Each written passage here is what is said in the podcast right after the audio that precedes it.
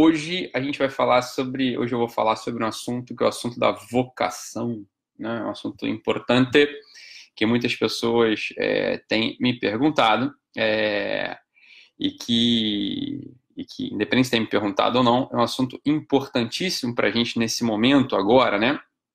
Dado que a gente vem aqui conversando sobre outras coisas bastante é, centrais ao longo desses meses aqui nas nossas lives. Hoje a gente vai falar sobre o assunto da vocação e o motivo, sobretudo o motivo pelo qual esse elemento, que é o elemento da vocação, né, a vocação pessoal, a vocação profissional, a vocação biográfica, né, ou seja, aquilo para o qual você nasceu, ou aquilo para o qual você é chamado, ou aquela inclinação mais natural do teu espírito. Então é sobre isso que a gente vai falar e sobretudo eu vou falar sobre a vocação como um elemento faltante, como elemento faltante, como elemento omitido, né, omisso, aquele um elemento que não está presente no imaginário da maior parte de nós, né? E quando eu falo de nós, eu não falo do ser humano como um todo, não falo do ser humano em geral, mas sobretudo de um, de um tipo específico do ser humano, né? E vocês não acham que eu estou com uma obsessão, que eu estou com mania, né, de falar mal de brasileiro, absolutamente, não tenho mania nenhuma de falar mal de brasileiro, nem estou falando mal, nem quero falar mal, eu simplesmente estou né, fazendo uma análise sociológica,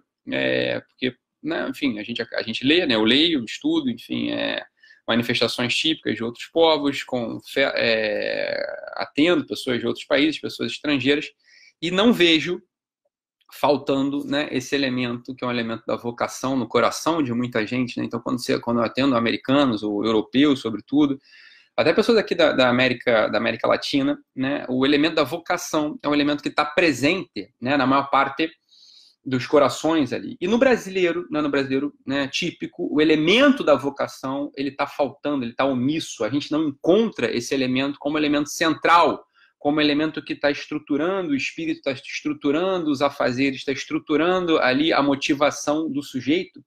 E a gente nota isso claramente, vê só se você não é, você também não é assim, se eu não sou assim, né?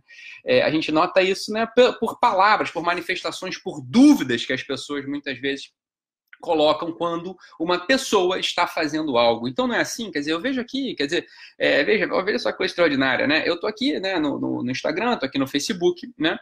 É, há, sei lá, né, há, há quase mais meio né? desde, desde né, um ano já, aqui quase nessas, é, nessas lives, nessas transmissões diárias, né? Dando aqui meu tempo, 20 minutos diário, preparando conteúdo, passando coisa para vocês. E é normal, né? E agora respondendo aqui os stories, e enfim, e aqui né, a gente interagindo bastante.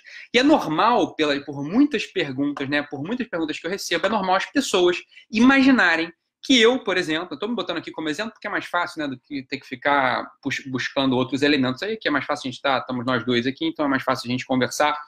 As pessoas, né, é, normalmente, elas perguntam o seguinte, ah, por que, que você está fazendo isso? Né? É por dinheiro né? Ou é por prazer? E eu vejo isso por muitas perguntas. Ah, você, Ítalo, você deve se divertir muito respondendo essas perguntas. Ítalo, você deve se divertir muito, né? Vendo esses comentários das pessoas. Você deve se divertir muito, né? É, lendo essas perguntas aí que te fazem todos os dias. Meu filho, você acha mesmo que eu me divido? Você sabe a, a carga que essas perguntas têm? Né? Vocês veem, pô, é claro que eu faço uma seleção, eu não ponho todas as perguntas. Algumas perguntas eu respondo só para a pessoa, né? Evidente, né?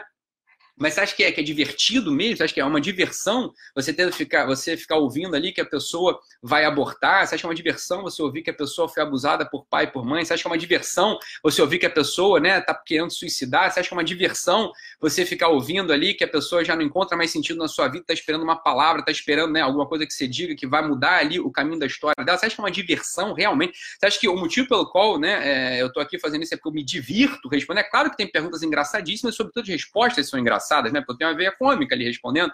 Mas você acha que a, a, o, o, centro motivador do assunto é a diversão? Você acha que as pessoas, né? Algumas pessoas fazem o que fazem porque elas estão se, querendo se divertir você acha que é isso mesmo que a pessoa está fazendo? Ou então você acha que é por dinheiro? Quando você acha que eu ganho quanto fazendo isso aqui? Na verdade, eu perco, não é verdade? Quer dizer, eu podia estar atendendo um paciente aqui me pagando R$ 1.500 a hora. Não estou, eu estou aqui, né? Eu estou aqui atendendo vocês, né? Não é por dinheiro, né? Ah, então isso é, é por dinheiro sim, porque isso aí lota o seu consultório. Deixa eu te contar uma coisa: meu consultório já estava lotado quando eu comecei a fazer isso. Eu tinha fila de espera quando eu comecei a fazer isso. Você está entendendo? Então não é, não tem, não é essa coisa, você está entendendo? É por dinheiro sim, porque você vende seus cursos. Você quer saber? Esses cursos, se eu botar na ponta do lápis, eu perco dinheiro, porque o tempo que eu tenho que tirar do meu consultório para preparar o curso, tempo que eu tenho que tirar do meu consultório para entrar em aula, é, tirar dúvida, tempo que eu tenho que tirar do meu consultório para entrar em monitoria, se você botar na ponta do lápis, eu não ganho dinheiro nenhum com isso. Então não é pelo dinheiro, não é pela diversão, você está entendendo? É por uma, é por outra coisa, é por outra coisa. É isso que eu estou te dizendo. É por isso que eu estou te dizendo. Esta outra coisa é o elemento faltante, é o elemento chamado vocação. Você faz, as pessoas, né, que de fato estão ali, né, que aprenderam a fazer algo, elas fazem o que fazem porque elas sabem fazer, porque fazendo, porque fazendo elas são. Você está entendendo? À medida em que as pessoas, né, que sabem fazer algo, que têm o seu como entre mãos, e elas começam a fazer algo, né, elas começam a fazer algo, bem, o sentido começa a aparecer para ela, o sentido dessa palavrinha, o sentido dessa, reali dessa realidadezinha chamado vocação. Vocação, ou seja, aquilo que a pessoa sabe fazer, aquilo que a pessoa tem uma naturalidade a fazer. Mas não é que ela é natura, não é que ela faz a coisa porque ela gosta, não é que ela faz a coisa porque ela ganha. Não é isso, meu filho. Não é isso que acontece, tá entendendo? Não é porque ela gosta. Às vezes você não gosta nem um pouco. Você acha que é gostoso. É go... Pera pensar. Meu trabalho, sou psiquiatra. Eu fico aqui 11 horas por dia ouvindo desespero das pessoas, ouvindo miséria, ouvindo só coisa terrível, né? ouvindo é, angústia, ouvindo choro, lidando com, com tensões suicidas. Você acha que eu gosto de. Você acha que é o gosto que me motiva a ficar aqui? Eu gosto de torta de limão, minha filha. O que eu gosto, o que eu gosto é torta de limão. O que eu gosto, sinceramente, eu gosto de ir pra praia, né? Eu gosto de ir pra praia. Eu gosto de botar o pé na água. Gostar, eu gosto de, eu gosto de dar um beijo no meu filho de madrugada, né? É isso que eu go gostar mesmo, né? Eu gosto de, isso eu gosto, sabia que eu gosto? Quando meu filhozinho acorda lá, o, o José acorda, né, chorando de madrugada, eu gosto, aquilo eu gosto, você tá entendendo? Eu gosto, gosto de levantar, gosto de pegar ele no colo, gosto de dar um beijo, gosto de ouvir lá as palavrinhas que ele tá falando, gosto até de trocar a fralda dele, gosto até de dar uma mamadeirinha para ele botar ele para dormir de novo. Isso eu gosto de fazer. Agora, você acha que eu gosto de, de ficar ouvindo tragédia, miséria, né? É, tensão, o dia inteiro aqui, 11 horas por dia? Não, não gosto. Mas por que, que eu faço? Pelo dinheiro? Eu falei, meu filho, eu tenho. Vamos falar uma coisa, eu tenho uns talentos, né? Que eu poderia estar ganhando muito mais dinheiro em outros lugares. Eu já fui da Bolsa de Valores, eu, eu sei o que é você mexer com milhões ali por, por mês. Então não é pelo dinheiro também, é porque, ah, ora, é, não é pelo dinheiro, é porque você sabe fazer algo. É isso que falta na, no, no, campo de, de, de, percepção do brasileiro médio. Então, quando um brasileiro médio olha você falando certas coisas, né, que às vezes até estão fora do padrão um pouquinho, né, pessoas estão fora do padrão, agora então, a pessoa está enchendo o saco com modulação hormonal. Ah, modulação hormonal é um crime, você está falando isso para ganhar dinheiro, você é um mercenário, você é, é um. Como é que é o nome? Você é um é, não é sério, você não é um profissional que sabe. Eu falei, filho, você, tá, você tá, só pode estar de sacanagem. Você sabe por que a gente fala de modulação hormonal, de reposição hormonal? Porque isso ajuda as pessoas, minha filha. É por isso que você fala. Acho que é para ganhar dinheiro. Eu sou um psiquiatra, eu não preciso falar disso, você tá entendendo? Meu, meu, meu consultório já estava cheio com a psiquiatria, eu já cobrava o que eu queria, já estava lotado essa porra aqui. Você tá entendendo? Tem fila para entrar. Não tô falando isso para, né, oportunista. É isso aí que o pessoal falou, oportunista. Você acha que é uma oportunidade? Olha só, falar de modulação hormonal, falar de reposição hormonal hoje é oportunidade de levar porrada, é oportunidade de levar processo. É isso que é oportunidade. Então tem oportunidade de ganhar dinheiro, não, não é o meu caso, pelo menos. Você tá entendendo? Você faz isso por quê? Porque você tá vendo o sofrimento das pessoas. Você está vendo as pessoas não melhorarem. Meus remédios são. É, picareta, exatamente. As pessoas, você está vendo as pessoas não melhorarem. O NNT, né, o número necessário para tratar dos remédios da psiquiatria, são terríveis, são horrorosos o NNT da psiquiatria. Você precisa, sei lá, tratar oito, medicar oito pessoas para uma ter um benefíciozinho da medicação. Então, é obviamente, você vai procurar outras opções, você vai procurar outra Outro modo de abordar, isso chama-se vocação. Você tá na coisa com a tua carne, você tá na coisa, você tá na coisa, mesmo que você simplesmente vai, mesmo que você só receba porrada, você tá na coisa, mesmo que você, você põe o teu na reta, você, tá entendendo? você põe o teu na reta para ajudar os outros. Você acha que eu precisava ficar falando de hormônio? Aqui não precisava, meu filho, meu consultório tá lotado já, você tá entendendo? Meu consultório tá lotado, não preciso disso. Você tá entendendo? Isso não é uma oportunidade. Isso aqui é o quê? Você notou que há algo que pode ajudar as pessoas, você tá entendendo? E aí você vai lá, se aprofunda naquilo, né? Você vai lá, estuda aquilo, você vai lá, domina aquela técnica, o como, lembra disso, o como, e oferece para a pessoa. Isso é a vocação. Você está entendendo? É isso que vocês têm que buscar com toda, né, com todo o coração de vocês. E como é que você busca isso, Ítalo? Aprendendo a fazer algo. Você tem, aprendendo a fazer algo na realidade. O problema da, da nossa mentalidade, deixa, presta atenção aqui no que eu vou falar. O problema da nossa mentalidade, né? É que a mentalidade do brasileiro típico é que a gente vive entre dois extremos, vive entre dois extremos, né? O brasileiro típico tá assim, ou eu tô no trabalho forçado, né? Ah, eu vou pro meu emprego que é uma bosta, que paga mal, tá que me paga bem, né? Que o chefe tira meu couro, etc, etc, etc. Eu tô nesse emprego de merda, né? Ou eu tô num divertimento, né? Obsessivo, eu fico buscando uma direção obsessiva, que na nossa cultura, tem um grande símbolo do carnaval. Ou seja, entre esses dois polos, né, o brasileiro ou está num polo ou está no outro. Eu vou te dizer o seguinte: quem vive nesse quem vive nesses dois polos, ou está no trabalho forçado, ou está na diversão obsessiva, ou está trabalhando um trabalho de merda, né? Que é assim que a pessoa fala: meu trabalho é uma bosta, não gosto do meu trabalho, isso aqui, busca o final de semana ali como uma diversão obsessiva. Essa pessoa necessariamente, necessariamente, ela vai no final de semana ficar dando, ficar enchendo a goela, né? Ficar enchendo o estômago de vodka enchendo o mundo com as suas fofocas e com as suas reclamações. É isso que a pessoa vai fazer. Essa pessoa vai ser um reclamador quanto mais, porque ela não aprendeu essa pessoa não aprendeu a fazer o que ela tem que fazer, que é ficar, não é nem ficar nem no extremo, nem em outro. Mas, olha, aqui que está o ponto da live de hoje. Mas retomar para a discussão pública, retomar para o campo da imaginação um elemento decisivo para que a gente consiga entender o que é a vocação pessoal. É o elemento chamado dever de Estado. Não é o Estado, não é o país, não é o Estado, né, com entidade. É o dever de Estado, ou seja, é o teu. Qual é o teu Estado, meu filho? Você é mãe, você é contador, você é, é escriturário, você é médica, você é estudante, você é músico, qual que é o teu estado? Onde é que você está? Entendeu? Qual que é o teu estado? Onde é que você está?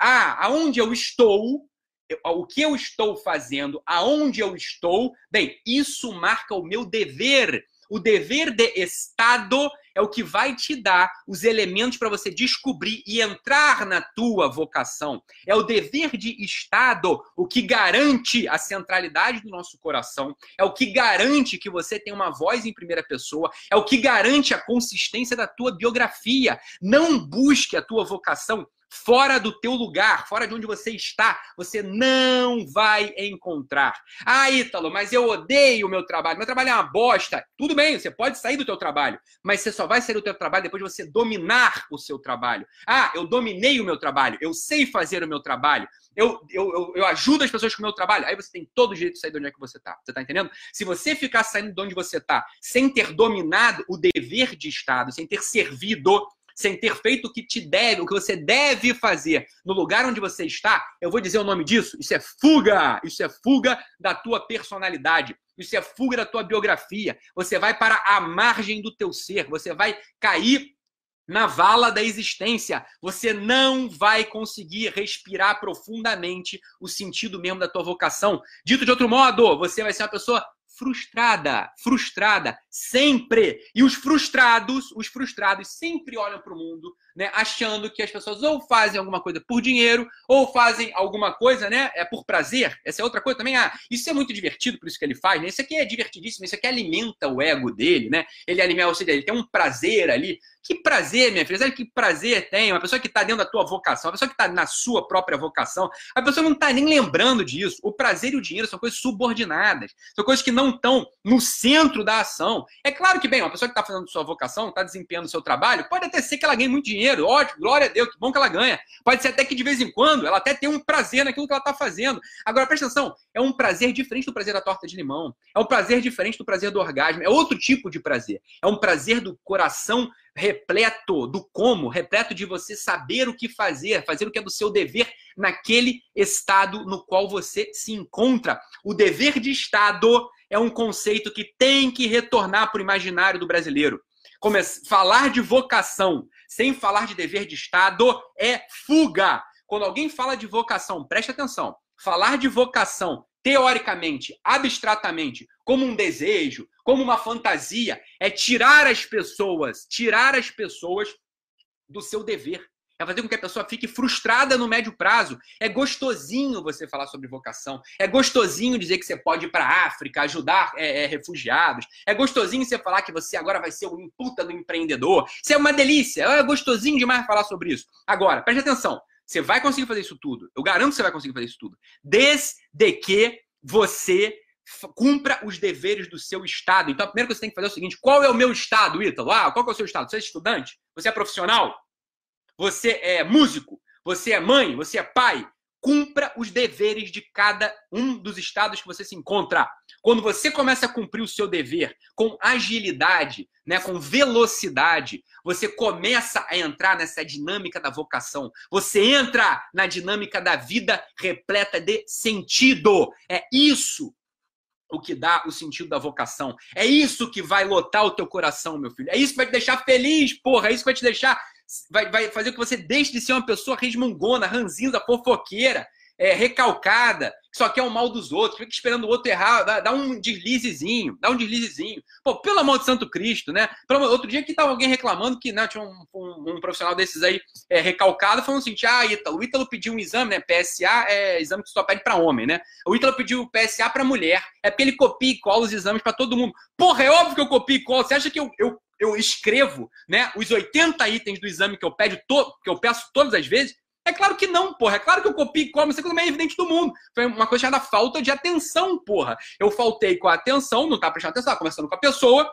passou. Eu copiei o, o, pedido de exame de sangue de um homem numa mulher e imprimi. E saiu o negócio, a mulher foi fazer. Sabe o que aconteceu? Nada. Porque o laboratório, né, pronto, não fez. Ah, isso tá errado. Pronto, acabou. Você tá entendendo? É simples assim. Acontece nada. Você tá entendendo? Isso não é erro, isso não é oportunismo, não é charlatanismo, não é nada, meu filho. Isso chama-se erro, erro, humano. É normal. Tá entendendo? Você não presta atenção no jeito de uma coisa que você está fazendo, você está prestando atenção em outra mais importante. Não tem prejuízo nenhum para a pessoa. Você está se sacanagem que você vai difamar uma pessoa. Você vai, você vai né, falar que profissional não presta, que profissional é mal. Por isso. Mas sabe o que isso demonstra? Demonstra né, a pequenez do teu espírito. Isso demonstra né, que você não está bem na vida. Isso demonstra que você está frustrado né? Que você tá frustrada, você tá entendendo? Quando você fica, né? Não é, não é nem chatice só, não, meu amor. Assim, gente chata não é só chatice. Se fosse só chatice, olha, gente chata tem sempre, você tá entendendo? Tudo bem, chatice, beleza, a gente convive com chato, a gente até ri do chato. Isso não é chatice. Isso é a pessoa, né? Tá ali, né? Feito um caçador de defeitos dos outros. Por quê? Porque é um recalcado. Porque é uma pessoa que não tá bem na vida, que é uma pessoa que tá querendo, né? É, denegrir os outros, né? Essa pessoa assim tá atrás de fama, essa pessoa assim tá atrás né, de, de prazer ou de dinheiro, não é possível né? Porque é, assim, é uma coisa tão pequena, tão baixa, tão torpe, né? É exatamente o que a gente falou antes, é inveja, né? Ou seja, a pessoa olha o outro ali, né? O outro tá entregando valor, o outro tá entregando conteúdo, o outro tá melhorando né, os outros, o outro tá ali, porra, se dedicando pra caralho. Vai pegar um negocinho absolutamente secundário, né? Não tem, isso não faz parte da estrutura de nada do trabalho do outro, né? E aí, pá, ah, é um charlatão, é um oportunista, é um cacete a quatro. Ah, porra, pelo amor de Deus, né? Assim, é, não, não, não, não dá nem pra ficar triste com a pessoa, não dá nem pra ficar irritado com a pessoa, não dá nada, assim, você faz uma análise, né? Isso não é você não fica irritado, né? Você está simplesmente analisando um sintoma, né? A pessoa, né, simplesmente não é nada, é um sintoma, você tá Um sintoma de uma alma doente, né? Do brasileiro, né? O brasileiro médio, ele é assim, a gente é assim, né? Eu sou assim, você é assim também, a gente tem isso. Só que a gente tem que fazer o quê? Gente tem que se controlar, porra, a gente tem que melhorar e não ficar expondo isso o tempo todo, né? Como uma grande perspicácia. Olha como eu sou perspicaz, eu reparei aqui que ele falou, eu, eu reparei aqui que ele cometeu um erro, cometeu um deslize. Isso é, porra, meu filho. É, é o que acontece, né? Todo mundo erra. Ou não, só eu que erro, só você que erra. Porra, não, te garanto que não é só você que erra, não, minha filha. Eu erro, a Denise ali, minha secretária, erra, né? Sabe o que acontece? Eles marca dois pacientes no mesmo horário. Dois no mesmo horário. Porra, eu vou fazer o quê? Eu vou, ah, Denise, você vai ser, eu vou te demitir agora. Porra, isso pode estar de sacanagem, chama-se erro. Isso acontece, meu filho. Você faz parte da vida. Ah, Denise, pô, que bom, né? Que tem tanta gente assim que você se confunde, né? O problema é se você não marcasse ninguém no horário, seria pior. Marcou dois no horário, dá um jeito. Porra, tem de 45 minutos um, 45 minutos outro, joga agenda um pouquinho pra lá, acolhe todo mundo. Ou então, Porra, faz uma prescrição aqui, volta amanhã, sei lá, no outro horário. Porra, vamos simplificar a vida, né? Vamos simplificar, simplificar a vida. Agora, esse é o problema, né? As pessoas ficam nesse polo. Ou eu trabalho forçado, né? Ah, meu trabalho é uma merda, não sei o que, não sei o que. Ou aquele divertimento obsessivo. Fuja disso, porque no meio, nesse ato tem uma coisa maravilhosa, tem um tesão, tem uma coisa que dá vontade de ficar ali, chamado dever de Estado. Procurar isso com todo o seu coração é a receita, a receita para te tirar da neurose, é a receita para te tirar da inveja, é a receita para te tirar da frustração, é o dever de Estado que vai te salvar. Você tá entendendo? Faça aquilo que é do seu dever com toda a calma no macro, né? Com toda a calma, né? No macro e com toda a agilidade no micro. É a agilidade, a velocidade no micro e a calma no macro o que vai te inserir dentro da realidade da vida, dentro do tesão da vida. É isso o que vai te dar o sentido pleno da vocação do teu espírito, da tua vocação profissional. Isso vai te dar essa vontade de viver todo dia. Por quê? Porque você sabe qual é o teu dever. Você acorda para fazer algo que só você pode fazer, meu filho. Só você pode fazer aquilo que você sabe fazer. O como é você quem detém. Então você acorda porque o mundo, entre aspas, precisa de você e você precisa do mundo. É essa troca, essa articulação do dever de Estado que te dá a centralidade do teu espírito, que vai te dar essa consistência biográfica. É isso que eu desejo para você. Pense nisso, dever de Estado. Qual é o meu estado? O que, que eu tenho que fazer como dever? Isso não é um peso, isso não é um fardo, isso é a vida humana, isso vai te dar um tesão, meu filho, que você não tem ideia de como é que isso é bom. Você é marav... Coisa mais maravilhosa do mundo é isso, isso que constrói a tua personalidade. Isso é muito bom, tá bom, pessoal? Então é isso. Um beijo, fiquem com Deus. Tchau, tchau.